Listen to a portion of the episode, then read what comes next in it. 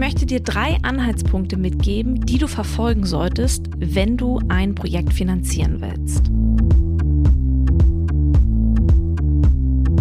Du bist bestimmt auf Veranstaltungen unterwegs. Dann habe auf genau diesen Veranstaltungen die Sponsoren im Blick. Erstelle dir eine eigene Datenbank, in der du stöbern kannst, wenn du dann wirklich mal einen Fördertopf benötigst. Und du solltest in den für dich relevanten Facebook-Gruppen mitlesen. Dort werden Informationen geteilt. Dort wird auf Stolpersteine hingewiesen. Die sitzen nicht wie Dagobert Duck in ihrem Geldspeicher und horten das Geld. Nein, Förderer wollen fördern.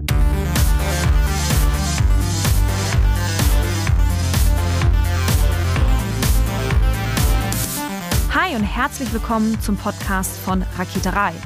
Ich bin Imke Machura, ich wohne in Hamburg und mein Herz schlägt für Musik. Ich habe meine Leidenschaft zum Beruf machen können. Ich promote, ich bucke, ich manage ein Indie-Label. Ich bin Macherin. Ich bin eine von wenigen und ich frage mich schon lange, warum. Deswegen habe ich mich auf die Suche gemacht und ich habe Antworten gefunden. In dieser Podcast-Serie porträtiere und interviewe ich Frauen, die die Musikbranche prägen und mitgestalten. Ich zeige, wo die Frauen, Ladies und Bitches der Musikbranche stecken. Und noch mehr. Ich beantworte euch durch diese Interviews zentrale Fragen zur Musikbranche, mache auf Vorbilder sowie Vielfalt aufmerksam, empowere und vernetze. Klingt gut, oder? Wenn man an Fördertöpfe denkt, dann denkt man ganz schnell an die großen Fördertöpfe, also die Fördertöpfe, die jeder kennt. Und das ist ein Problem, denn jeder kennt diesen Fördertopf. Das heißt, jeder versucht, ein Stück des Kuchens zu bekommen. Und je mehr Menschen sich auf die großen Töpfe bewerben, desto geringer wird logischerweise die Chance, dass der eigene Antrag tatsächlich auch erfolgreich durchgeht. Das ist Nervenkitzel, den man sich ersparen kann.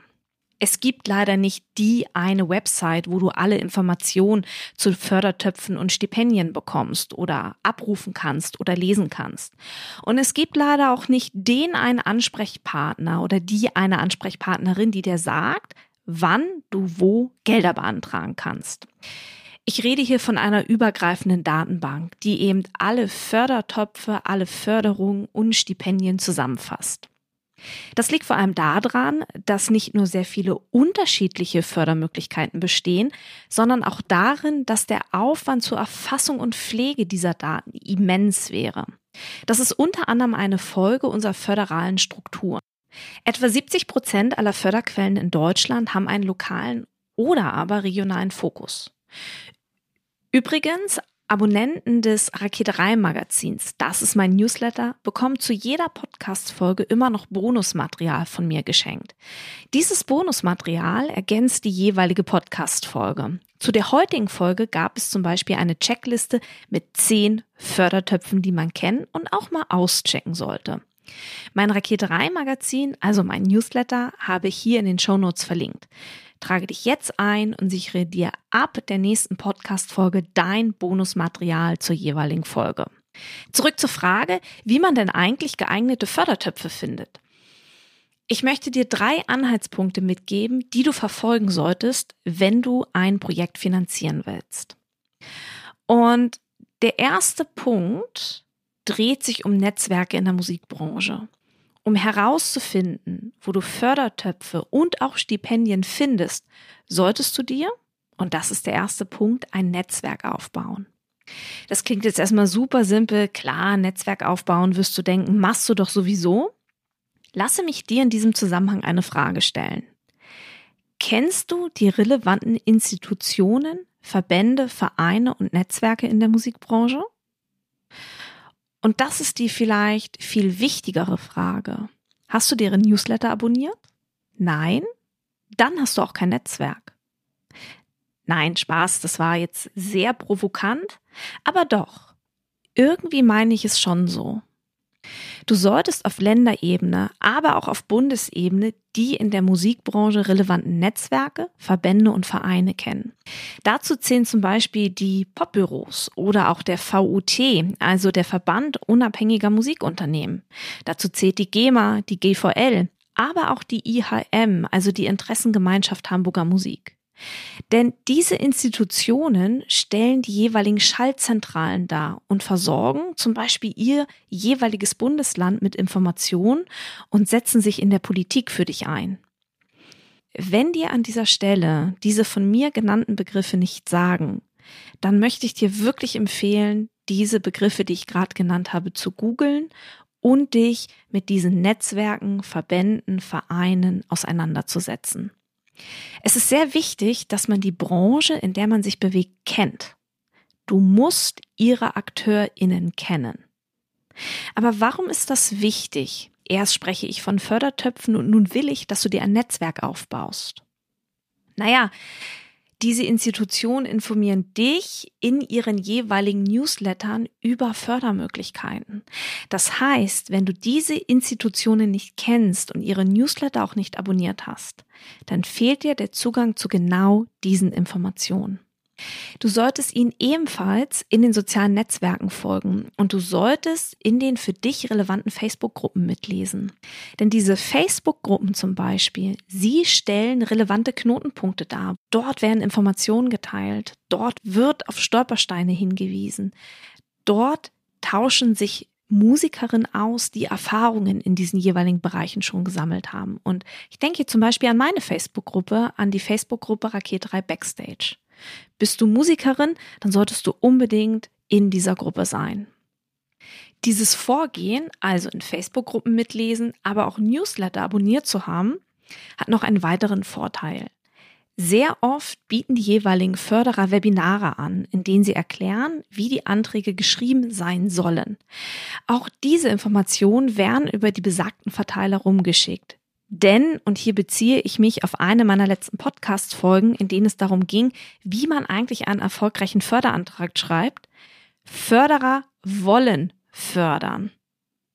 Die sitzen nicht wie Dagobert Duck in ihrem Geldspeicher und sitzen auf ihrem Geld und horten das Geld. Nein, Förderer wollen fördern. Du merkst uns sicherlich an diesem Punkt, dass man lange bevor man einen Förderantrag schreibt, diesen Förderantrag den Weg bereiten sollte, dadurch, dass man sich ein Netzwerk aufbaut. Darüber hinaus solltest du dich, und das ist nun der zweite Punkt, inhaltlich nicht nur auf deine Musik beziehen. Wenn du Themen links und rechts vom Wegesrand ausmachst, so lege auf diese ebenfalls einen Fokus, wenn du nach Fördertöpfen suchst. Es kann durch die Kombination zweier Themen plötzlich ein Fördertopf oder ein Stipendium relevant werden, das du vorher vielleicht gar nicht so auf dem Schirm hattest. Wie meine ich das? Vielleicht hast du meine Podcast-Folge gehört, in der ich die Musikerin Sabine Herrmann interviewt habe. Sie erzählte nämlich, dass sie einen kleinen, unbekannten Förderer gefunden hat und sich über diesen eine Fördersumme von 7000 Euro hat sichern können. 7000 Euro. Das kann die Hälfte einer Albumproduktion sein. Aber wie hat sie das gemacht? Sabine Herrmann hat nicht ausschließlich über den Klang ihrer Musik argumentiert und nicht nur den Fokus darauf gelegt, dass sie als Künstlerin sichtbar werden will. Also ich übertreibe, sie reich und berühmt werden möchte. Das war nicht der alleinige Fokus ihres Antrags. Natürlich sollten in einem Förderantrag die Ambitionen, die man verfolgt, deutlich werden. Aber ab dem Moment, an dem darauf die gesamte Argumentation fußt, warum ausgerechnet du das Geld haben möchtest, dann wird dein Kartenhaus wackeln. Weil du dich als Künstlerin dann austauschbar machst. Denn mal ehrlich, wollen wir nicht alle reich und berühmt werden? Sabine Herrmann hat zusätzlich einen Fokus auf ihre Künstlerin-Identität gelegt und neben ihrer Vision und ihrer Mission ihre ganz persönliche Heldenreise ins Zentrum gestellt. Dadurch hat sich ein neuer inhaltlicher Themenfokus geöffnet, weshalb sie plötzlich relevant wurde für einen Fördertopf. Ja, ich würde es mal abseits des Musikbranchen-Mainstreams bezeichnen oder als abseits des Musikbranchen-Mainstreams bezeichnen. Ich will sagen, Gucke auch immer entlang deiner eigenen Biografie und gucke, welche Themen du noch kreuzt und welche Themen zusätzlich relevant werden könnten und stelle diese zusätzlich ins Zentrum. Denn das ist das, was dich unverwechselbar macht. Bei Sabine Herrmann war es die plattdeutsche Sprache, die sie mit einem modernen musikalischen Klang verknüpft hat im Sinne von London Grammar. Warum war das erfolgreich bei ihr? Weil sie beobachtet hat, wie die plattdeutsche Sprache wahrgenommen wird und mit dem Sound hat sie ein Gegengewicht gesetzt. Vielleicht bist du alleinerziehende Musikerin. Der Fakt, dass du möglicherweise alleinerziehend bist, kann auch schon ein Ansatzpunkt sein, dass es da einen Fördertopf gibt, der für dich relevant sein könnte. Als letzten Punkt, wenn es um die Frage geht, wie man Fördertöpfe findet, möchte ich einen Appell aussprechen. Nämlich, halte deine Augen immer offen. Du bist bestimmt auf Veranstaltungen unterwegs. Es müssen gar nicht Musikbranchenveranstaltungen sein. Veranstaltungen aller Art. Wenn du auf der Suche nach Stiftungen bist, die fördern, dann habe auf genau diesen Veranstaltungen die Sponsoren im Blick. Du findest sie in der Regel auf den jeweiligen Logoseiten und diese Logoseiten solltest du abfotografieren und sammeln. Lege dir, und das ist jetzt meine Empfehlung am Ende dieser Podcast-Folge, eine Excel-Liste an, in der du anfängst, dir eine eigene Förderdatenbank anzulegen und alle deine Informationen, die dir im Laufe der Zeit begegnen, genau dort zu sammeln. Erstelle dir eine eigene Datenbank, in der du stöbern kannst, wenn du dann wirklich mal einen Fördertopf benötigst.